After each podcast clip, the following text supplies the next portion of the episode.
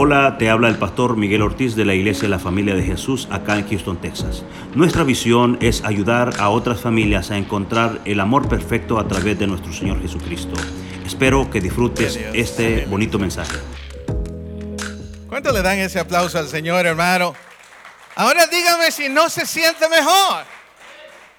Puede sentarse, gloria al Señor, aleluya. ¿Se, ¿Se, da cuenta que qué rico se siente, hermano? ¿Sí? Amén. Dije, vamos a hablar, vamos a hacer un caos, pero fíjese que la palabra de Dios dice que Dios se manifiesta y hay paz y Dios está donde está el caos. Porque, ¿Sabe por qué le gusta? Porque Dios le gusta hacer cosas nuevas a cada momento. Y ese es nuestro Dios. Y hoy, hermano, hicimos amistad. Bueno, los novios no se vale, porque ese abrazo era, digo, compartan. Amén, gloria al Señor, ¿verdad? Aleluya. No, olvídate, que nos contaron de todo. Así que qué bueno. ¿Cuánto le dan una bienvenida, hermano, acá? hermano, gloria al Señor, a la familia, a su amiga por acá que nos visita también. Hermanos, esto, esto es iglesia, hermano. Lo que acabamos de hacer es iglesia. ¿Sabía usted eso? Eso es iglesia. Este es el templo de Dios. Pero lo que acabamos de hacer es iglesia estar nosotros juntos en armonía. ¿Sabe por qué? Porque ese abrazo que usted le dio, yo le aseguro que tal vez sabemos muchos o hay muchos que no lo han abrazado durante toda esta semana, que no le han dicho nada bonito durante esta semana. Y todos somos hermanos. El Señor dice en, en su palabra que no es bueno que uno esté solo. El hombre no puede vivir solo. Y no estoy hablando de matrimonio, sino que el hombre, hermano, debe de vivir en comunidad y nosotros somos el cuerpo de Cristo. ¿Sí? Así que qué lindo, hermano, gloria al Señor. Aleluya, qué bueno, qué bueno. Me, encanta ese ambiente. El, título, hermano, para la prédica de hoy que Dios me regaló, nos regala a todos, el título es, ¿qué es lo que tú proyectas? ¿Qué es lo que tú proyectas? ¿Qué acabamos de proyectar, hermanos, a las visitas en esta noche? ¿Qué acabamos de proyectar? ¿Qué proyectaste? ¿Ah? Es una buena pregunta, ¿no? ¿Qué proyectamos? Armonía, amor, gozo, paz, felicidad, benignidad, simpatía, afecto. Mire qué lindo. Eso es lo que nosotros proyectamos. Y eso es muy importante. Por eso es que el título, hermano, es ¿qué es lo que tú proyectas? Así que vamos a leer la palabra del Señor. Le voy a suplicar que se ponga sobre sus pies. Ya le dije, hermano, yo soy un poquito tradicional. Gloria al Señor. Aleluya. Gloria a Dios. Gloria al Señor. Lea su, Biblia, hermano. Y gloria al Señor. Y si no, júntese con alguien que haya traído Biblia. Él es cristiano. ¿Ah? ¿Sí? Bueno, qué bueno. ¿Qué es lo que tú proyectas? Amén. Me encanta, ¿no? Aleluya. Y si no, al ratito les vamos a dar la dirección donde puede ir a comprar. Fíjese que, hermano, hay algunos que no tienen Biblia. Y, porque, y en la librería se agotan. Sí, no sé qué ha pasado últimamente, pero muchos andan buscando Biblia. Corra usted también a comprar una. Amén. Y si no, vaya a sacarla allá de bajo de la caja donde la tiene, por ahí sáquela. Y tráigasela a la iglesia. ¿Qué es lo que tú proyectas? Amén. Amo la tecnología, lo digo. Gloria al Señor. Bueno, continuamos. Romanos 10, 9 dice la palabra del Señor, gloria al Señor, que si confesar, leámoslo todos juntos, leámoslo todos juntos. Dice que si confesares con tu boca que Jesús es el Señor y creyeres en tu corazón que Dios le levantó de los muertos, serás salvo. Gloria a Dios. Puede sentarse, hermano. Aleluya.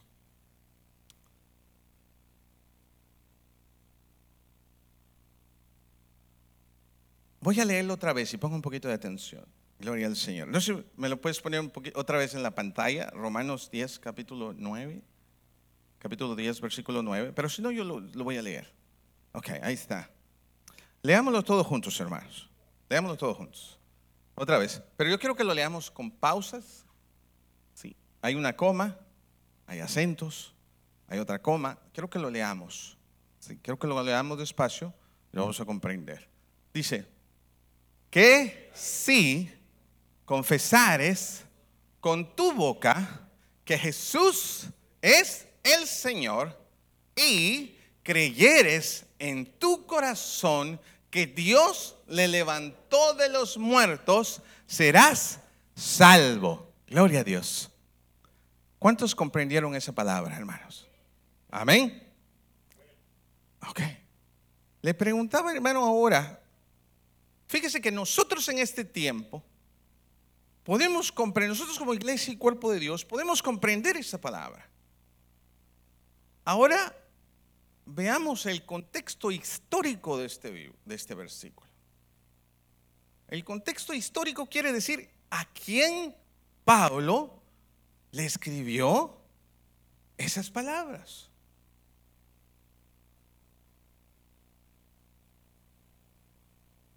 ¿A quién se las escribió?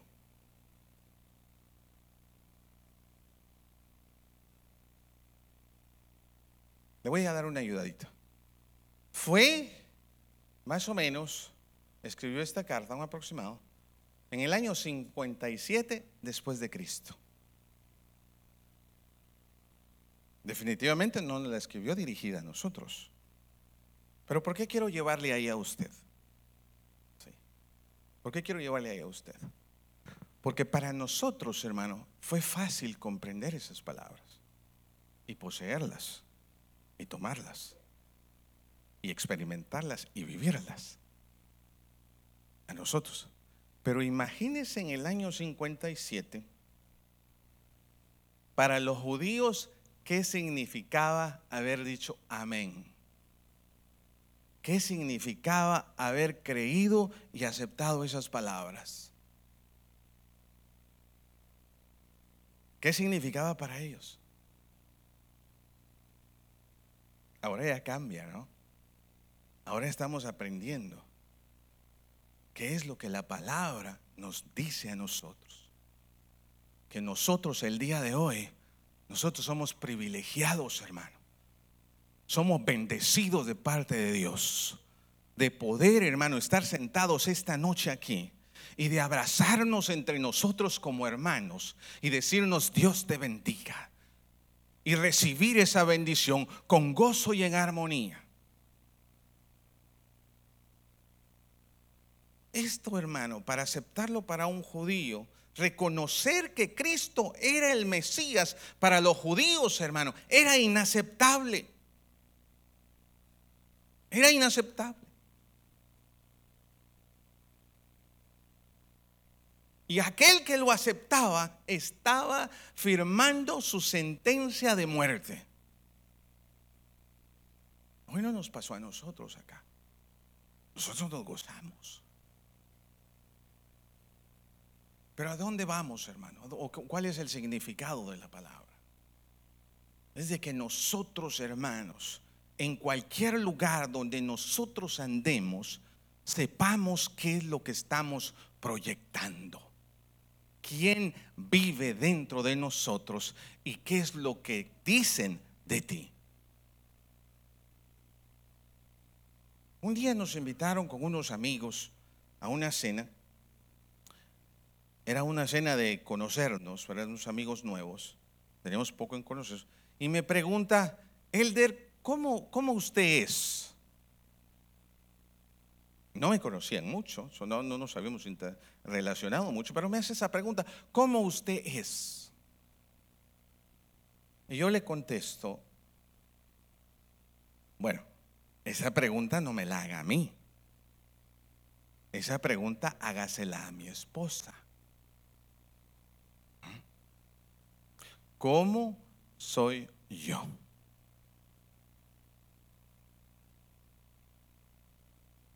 Es una pregunta interesante. ¿Sabes por qué? Porque qué difícil es, hermano. Qué difícil es poder reflejar o poder ver qué es lo que tú reflejas. Qué difícil es ver lo que tú reflejas. Pero el que está afuera sí puede ver tus acciones, puede ver tu rostro, puede escuchar palabras. ¿Usted no se ha grabado alguna vez? ¿No se ha grabado alguna vez o se ha oído su grabación y se da cuenta de que ese no soy yo? fíjese que usted se escucha diferente a como los demás lo escuchan. Interesante. Pero, hermano, esto es muy bonito porque nosotros debemos de aprender, hermano, que nosotros estamos viviendo en un tiempo muy especial y que debemos de aprovechar el tiempo, que debemos de aprovechar, hermano, estos momentos de compartir uno con otro. En aquel tiempo era muy difícil. Y por eso es que Hermanos, ahora, para, para, para, para Pablo, en aquel tiempo, los judíos, hermano, era una persona que había ido en contra de todas sus creencias. Eso era lo que decía. Los judíos consideraban a Pablo un traidor, un enemigo de Israel. Y fracasaron ellos, hermanos. El pueblo de Dios los que ellos habían sido escogidos, los judíos, fracasaron en reconocer al Hijo de Dios.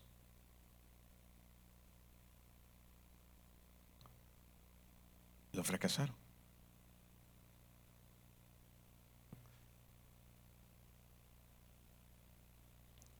El propósito de ellos, hermano, era proyectar y reflejar a Cristo.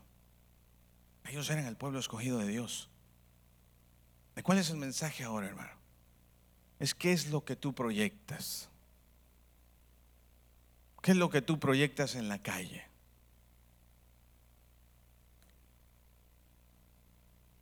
¿A cuántos todavía van manejando en el carro y cuando alguien se le atraviesa en el carro, todavía se enojan? Y a veces le gritamos algo, pero como llevamos arriba el vidrio no se oye. ¿Te molesta? Cuando vas llegando en un parqueo y alguien se te mete y te lo quita. O te tocaba a ti dar la vía y te enojas. ¿Qué le dices? Te enojas, te molestas. Cuando no te dan lo que quieres. Yo he estado en unos lugares, hermano. Llegas a un restaurante y no te sirvieron lo que tú pediste. ¿Qué es lo que tú proyectas?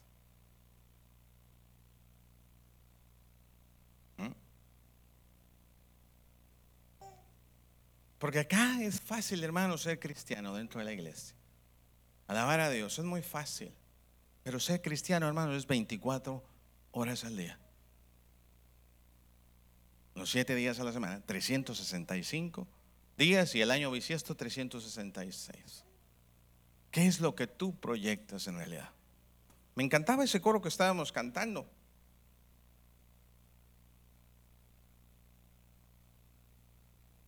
Yo quiero menguar para que crezcas tú. Yo quiero menguar para que crezcas tú. Ahora la pregunta es, ¿en realidad lo estamos haciendo? ¿En realidad estamos mejorando cada día más para servirle a Dios y encontrar el propósito de Dios? Porque acuérdense que la palabra ahora en aquel tiempo fue para los judíos, pero la palabra ahora nos cae a nosotros y nos cae la responsabilidad de quién nosotros somos y qué es lo que nosotros representamos. Nosotros representamos a Cristo Jesús. Nosotros traemos las buenas nuevas de salvación como iglesia, como matrimonio, como pareja, como padre, como hijo. Nosotros, hermanos, ¿qué es lo que nosotros reflejamos?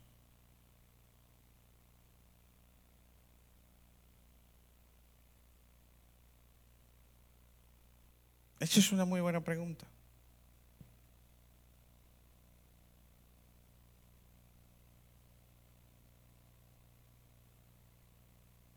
Esa es una muy buena pregunta. ¿Qué es lo que nosotros reflejamos?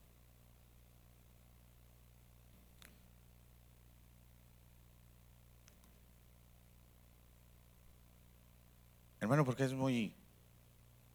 Hay mucho trabajo que hacer dentro de la iglesia.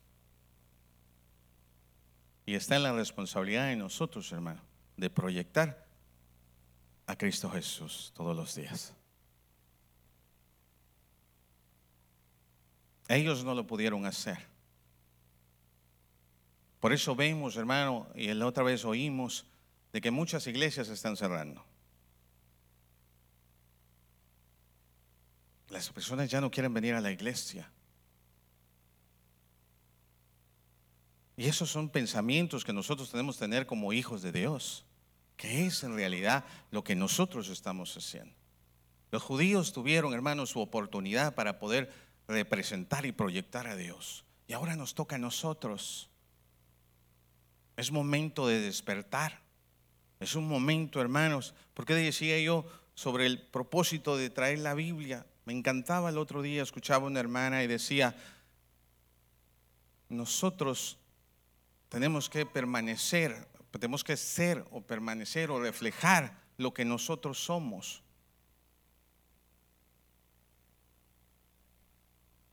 Pero ¿qué es en realidad lo que nosotros representamos, nosotros o reflejamos?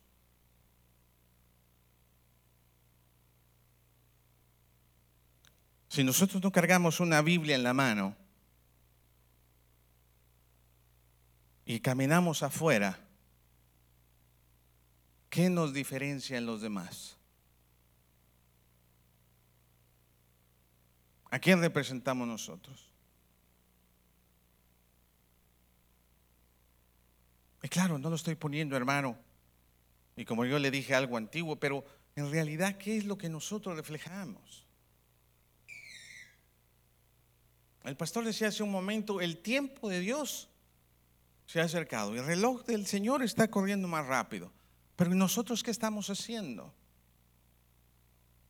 Los judíos en aquel tiempo, hermano, estaban pensando que al no aceptar a Jesús, no aceptarlo como Mesías, estaban, hermano, haciendo lo correcto. Eso es lo que ellos creían. No aceptaron al Hijo de Dios como el Mesías. No lo aceptaron.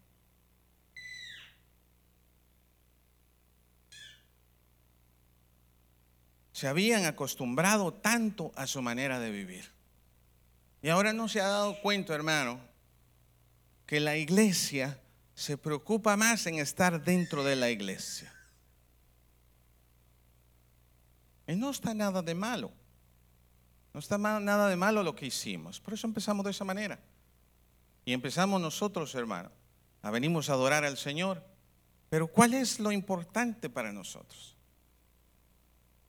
Es llevar la palabra del Señor. Es llevar las buenas nuevas de salvación a aquellos que están afuera. Por eso es, ¿qué es lo que nosotros reflejamos?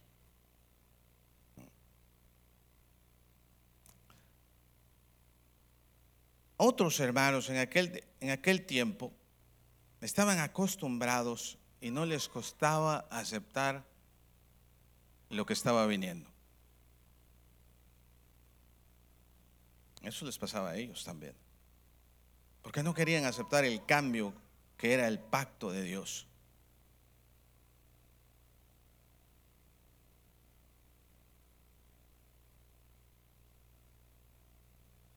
Y ahora, hermano, nosotros nos toca, hermano, estar al frente.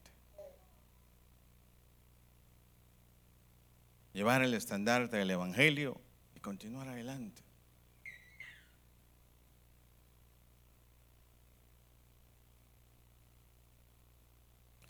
Es muy lamentable, hermano. Yo no sé si usted se recuerda, pero yo estuve poniendo, tomando nota eh, cuando vino la, la licenciada y nos dio sobre el seminario sobre los padres y, nos dio, hermano, un, nos dio una información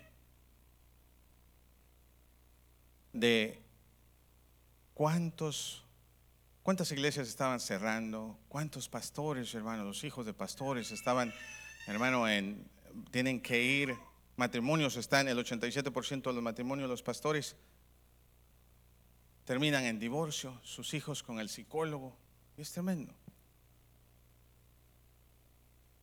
Y a veces creemos, hermano, y, dejamos la responsabilidad solo a los que están al frente de la iglesia. Por eso le dije, nosotros somos el cuerpo de Cristo. Todos nosotros somos el cuerpo de Cristo. Y todos nosotros tenemos la responsabilidad, hermano. Todos nosotros tenemos la responsabilidad de amarnos unos a otros. Fíjese que algo muy maravilloso que a mí siempre me ha gustado y lo platicaba recientemente era esto, del gran ejemplo que nos dio la iglesia primitiva. Dice que los hermanos estaban unánimes, juntos, en armonía. Y que Dios iba añadiendo o agregando aquellos que iban a ser salvos. Dios. Entonces, hermanos, nosotros como iglesia, por eso les hice leerlo por el punto y coma, porque hay un significado, hermano, muy precioso en la palabra y a veces lo leemos demasiado rápido. Pero si nosotros leemos ese versículo, si nosotros como cuerpo de Cristo, como iglesia, nos amamos entre nosotros, compartimos y convivimos como una familia, en este lugar Dios va a traer almas nuevas para Él. Pero está en, nosotros, en ti y en mí, que hagamos lo que Dios nos ha mandado hacer, estar en unánimes, juntos, en armonía.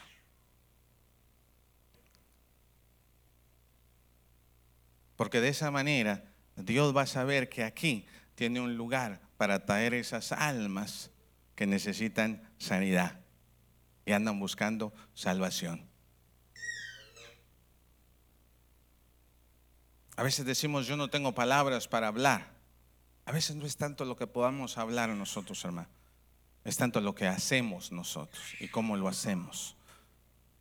Si hay unanimidad dentro de la iglesia, ¿Sabes quién es lo importante que lo tiene que ver? Es Dios. ¿Sabes por qué? Porque de esa manera Dios va a traer esas familias que necesitan sanidad, que necesitan ese abrazo que tú le diste hoy, esa sonrisa o esa bendición que tú le diste. Eso es lo que nosotros debemos de proyectar, de prepararnos como iglesia y preparar proyectos para jóvenes. Me encanta, hermano. He invitado yo a algunos hermanos. Fíjese que donde voy me comparten de que tienen sus jóvenes en drogas, que tienen problemas en drogas. Yo, les, yo los invito para que vengan los sábados para acá. Y dice, hermano, ayúdele a orar. Sí, pero tráelo a la iglesia. Por eso es importante, hermano, que nosotros como cuerpo de Cristo operemos juntos. Que si a mí no me agrada la, idea que Él puso, está bien. Tienes el derecho de pensar como tú quieras, pero tienes la obligación ante Dios de trabajar junto con tu hermano con el propósito mayor de la iglesia.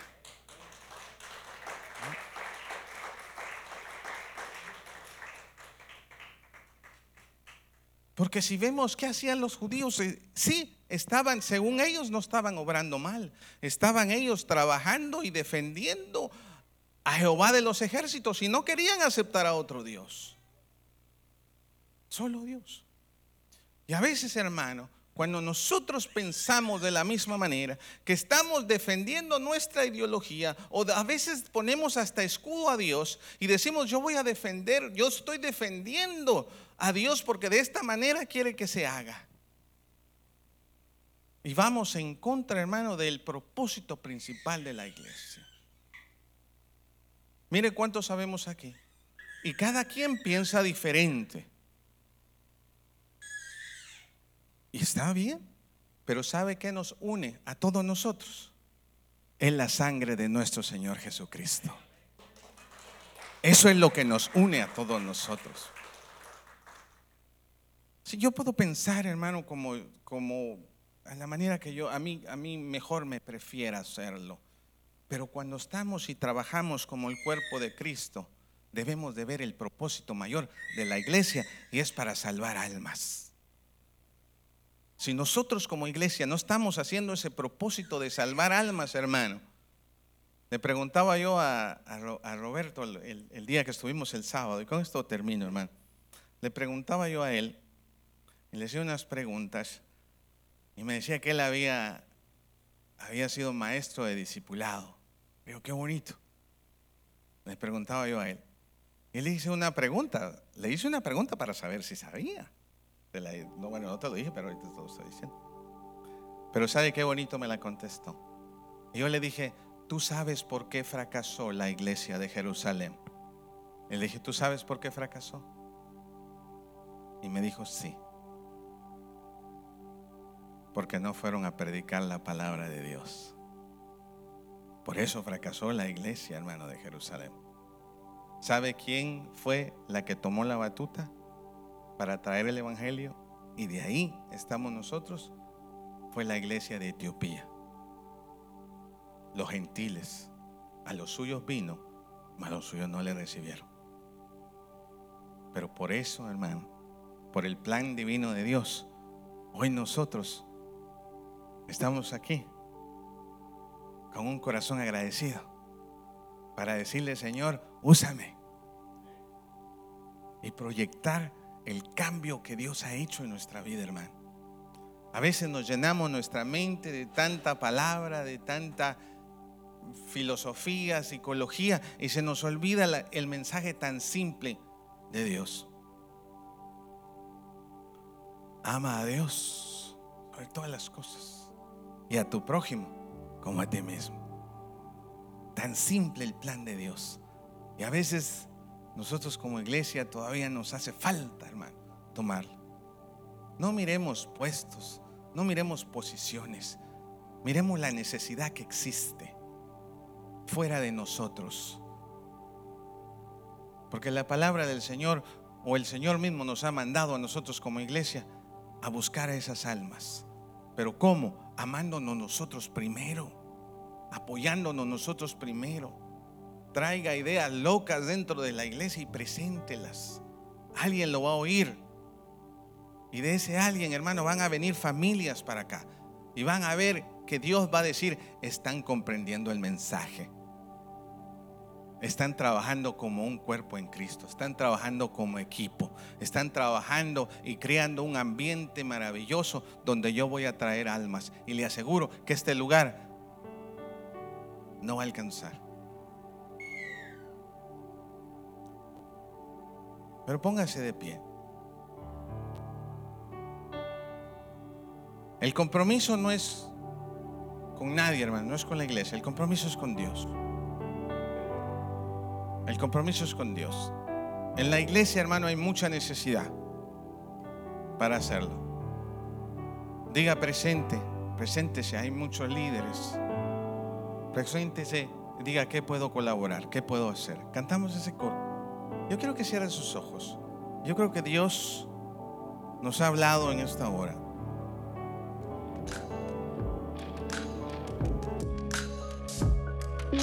Deseo que disfrutes este bonito mensaje.